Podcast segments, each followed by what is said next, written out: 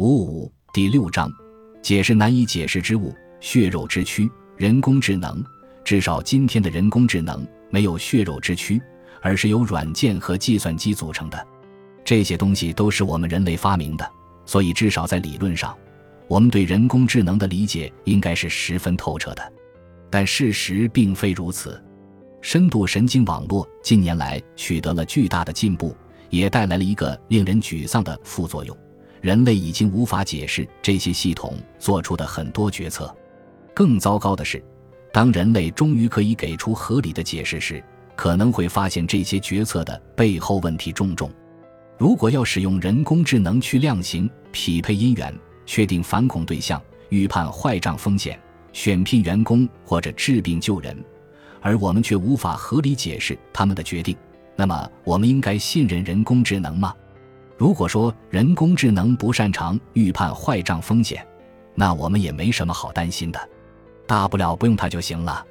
但事实已证明，机器学习方法从数据中提取信息的能力强大到让人害怕的地步。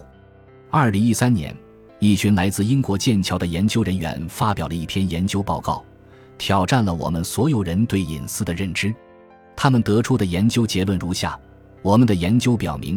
脸书点赞这一级易获取的人类行为数据记录，可被用于自动准确地预测一系列高度敏感的个人特征，包括性取向、种族、宗教和政治观点、性格特质、智力、幸福感、成瘾物的滥用、父母离异、年龄和性别。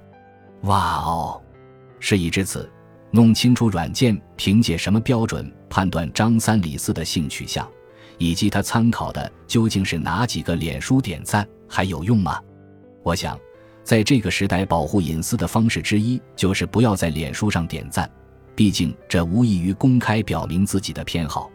可惜，这样做并不能给我们提供太多的保护。自2013年剑桥的研究人员发表论文以来，图像分析技术也突飞猛进。